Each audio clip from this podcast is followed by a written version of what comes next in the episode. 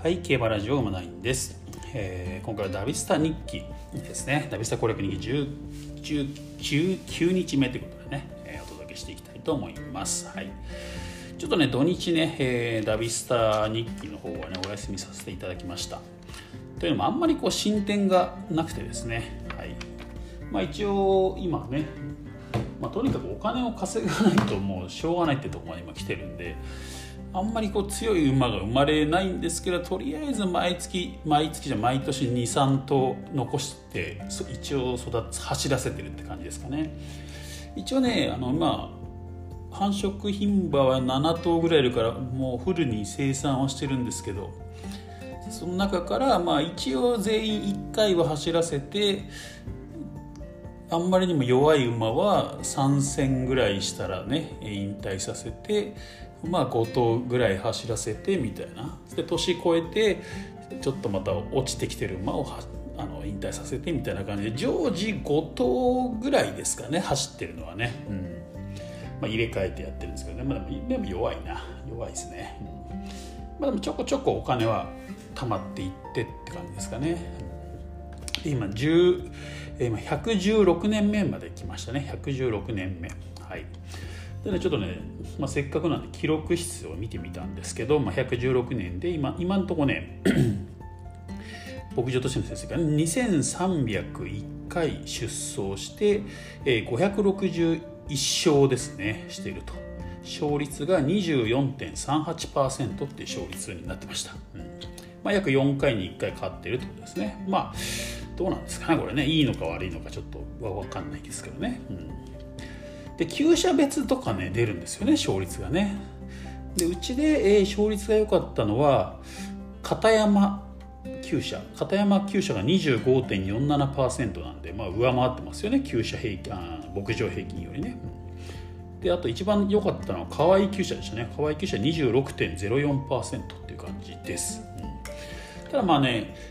基本ちょっと強そうなボバは片山にじゃなくて河合厩舎名付けてるんですよ。弱そうなのを片山名付けてるんですよね。その割には片山厩舎の勝率が高いなっていうところでね、うん、やっぱ片山厩舎結構ね調教も弱めなんですよね。他のところに比べるとね。だから怪我も、まあ、一番しづらいんじゃないかなって感じするんですけどね、うん。まあ、ソフトな調教で まあ足元が悪いですよとかね。なんかそういう弱いですよとか。そんな馬なんかは片山厩舎がいいんじゃないかなって感じがしますね。はい、ということで。ねまあまあ地道にやるしかないなってとこですかね、まあ、まあでも弱い中でもたまにこう G1 勝つ馬が出てきてね、まあ、1日に 1, 2日に1回ぐらい G1 勝つ馬出てきてる感じなんですけどね、まあ、オークス勝った馬がいたんですけどね、うん。まあ、人気薄で勝っておこれはと思ったんですけど3歳の秋がピークでそのまま弱くなっちまったっていうね、まあ、今ちょっとそれ繁殖に上げたので、えー、その馬からねちょっとなんかた強い馬が出てくればいいかなと思ってるんですけどね。うん。まあそんな感じでねもうちょっとこれはもう粛々と進めていくしかないですね。お金稼いでねえー、施設も拡張して海外志望馬仕入れてってやらないと多分ちょっとね強い馬生まれなさそうな感じがするんで。まあ、しばらくはちょっとこれ苦行になりますけどねちょっとお金稼ごうということで、うんまあ、淡々とやっていけたらいいかなと思ってます。はい、あと今日ですねえっ、ー、と競馬ラジオ仲間のね土合さん競馬リテラシー向上委員会のね委員長の土合さん主催のブリーダーズカップっていうのは先ほどね、えー、YouTube の生配信で行われましてですね、えー、うちの馬がですねなんと優勝をさせていただきました。ありがとうございます、はい。うんとね、ルールがちょっと面白くてですね人あのしゅなんエントリーは各自1頭なんですよ。同じ馬で、えー、東京の芝 2400m、まあ、ダービーとかジャパンカップとかと一緒ですね。その芝 2400m とそれが第1レースなんですよ。で第2レースが中京のダート 1800m って、まあ、チャンピオンズカップのね上限ですね、まあ、その2戦を同じ馬で走らせて、えー、合計ポイントで勝敗を競うっていうやつでですね、まあ、そういうねちょっと変わったルールでね、えー、やったんですけどまあ、私はねちょっと作戦としてですね、まあ、みんな芝の馬を育ててくるかなと思ったのでちょっとダート重視でいったんですよね。ダートはちょっと手がす、ね、手がすくかなと思ってですね、うん、でダートの方が強い馬で芝も走れるっていう馬をですね、えー、出しましてですね、うん。まあ、ジョーカーニャインっていうんですけどねジョーカーニャイン。はい。ブリーズブリターズカップあのオンライン登録してるんでねよかったら探してもらったら出てくるかな。ニャインニャイン牧場っていういうやつなんですけどねジョーカーニャインっていう。よかったら対戦してみてください、まあ、そんな強くないんですけどね。そんな強くないけど、まあ、ダートはまあまあ強いかな、まあ、一応ねゲーム内でもあのなんだっけ。G1 ねマイルチャンピオンシップとフェブラリーステークスか。だから芝とダート両方ともマイル戦 1600m 勝ってるんですよね。だからまあスピードがあったのかな確かね、まあ、スピードコメントがあったまでね。スタミナそんなにないんですけど、まあ、芝芝の 2400m だったらギリギリ走れるかなっていう感じでですね、うん、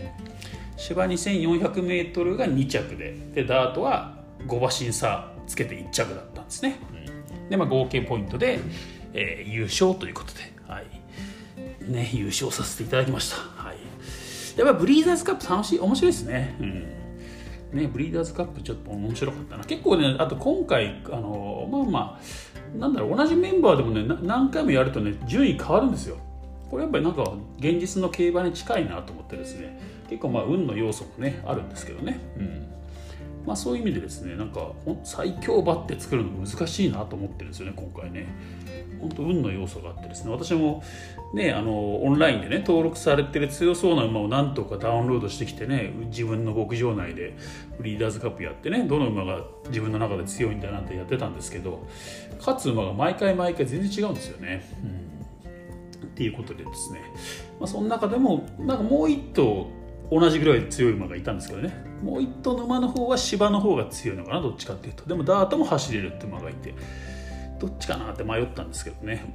まあダートの安定度が高い。ジョーカーニャインって馬をですね出したら、まあ、勝ったってことでね、うん、まあ良かったです。ということで、はい、でもそれ以降あんま強い馬ができてないんだよな。結構前にそれできた馬なんでね実は。まあまあとりあえずね良かったなということですね、まあ、この後ね多分いろんなところでブリーダーズカップがね行われていきますんでねちょっと私もいろいろ参加していきたいなと思ってるんでね、早く強い馬作りに入りたいんですけどねちょっとまあ粛々と進めるしかないよなこれな本当に。うん。なのでもうねね今もちょっとねあの競馬ラジオね昼間のラジオの方とかも結構今力入れてますんでちょっとねそういう意味ではまあ、ダビスターはもうやりたいんだけどねリアルな競馬のレースをやっぱ見なきゃねいけないなっていうところでね、うん、だからリアルでこう競馬見ながらダビスターもちょちょいちょい片手まで進めてみたいな感じでね。やっていきたいなと、まあ、ちょっとねダビスタのあのペースが落ちてるんですけどね、まあ、落ちてるんですけど、まあ、先は長いと思うんでねこのねダビスタの、ね、楽しむのってね、まあ、これから多分1年2年3年で多分ブリーダーズカップ続くと思うんですよ。なのでね。まあ、そのうちこういう血統が配合がいいよってのが出てくると思うんですよね。最強馬が出てきてねその配合はこうだみたいになってね、うんまあ、またこれからが本格的なダビスタのあの盛り上がりが出てくると思いますんでね、まあ、ぜひ皆様もですね、えー、ブリーダーズカップね見かけたらね積極的に参加するといいんじゃないかなと思いますね、まあ、うちでもねいつかやりたいなと思ってますけどね、うん、ちょっとでも今ね競馬ラジオがねちょっとね頑張ってるんでね。今日もね昼間2本更新しました。ね。今日の本日の競馬ニュースっていうのとあとは昨日のね、えーと、朝日会朝日会のね、えー、レース会行こうっていうことでねあの撮ってますんでね、うん。まあ、今週もね、えー、有馬記念に向けてね、まあ、平日は、ね、平日午後に、えー、競馬ニュースということでねその日のその本日の競馬ニュースということでね、まあ、週末の有馬記念に向けてね、いろんな情報をお届けしていきたいと思いますんでね、そちらの方もね、合わせてご覧いただければなと思いますね。まあ、やっぱね、ダビスタ始めてからリアルな競馬を見る方も楽しくなりましたね。うん。やっぱね、あの、血統ね、血統についてやっぱりね、よく注目するようになりますよね。私ね、あんまりね、競馬予想の方では血統は実は重視してないんですよね、それほどね。うん。もう血統で、ね、想像するより実際のその馬が走ったねレースタイムとかラップっていうのがありますんでねそこからその馬の能力っていうのはね見えるので、まあ、それにまあ本当にね味付け程度に血糖っていうのを参考にしているんですけどまあでもやっぱねダビスタやってるとねやっぱ血糖に敏感になってきますんでね。うんね、まあ父がどうとかだったんですよ母の父とか母母の父とかね父の母の父とかなんかそういうところまでなんか見るなんか癖が出てきましたねこのダビスタのおかげでね。うん。まあ、まあそれでまあねその馬の特徴がねなんかつかみやすいところは出てくるかもしれないな知れないなと思ってですね、うん、まあでも競馬は楽しくなりますねやっぱりね、ということでですね、まあ、実際のねやっぱりいる強い馬とね似たような配合を作ったりとかね、まあ、そういう感じでこうダビスタもリアル競馬もね、まあ、両方楽しみながらですねやっていけたらいいなと思ってます。ということで、えー、今日はね116年目まで来たということでね19日目ってことですね。はい。まだねちょっとねダービー取ってないんですよ実は。まあお任せ厩舎にね預けてるんでねちょっとどうしても遅れるんですよね成長がね、うん、自分で調教しないんでなのでピークがやっぱり5歳とか6歳とかに来たりするんですけどね、うん、まあまあまあとりあえずまずはねちょっと牧場をね拡張していかなきゃいけないんでまあ、地道に頑張ります。はい、ということで、えー、本日は以上となります。また次回お会いしましょう。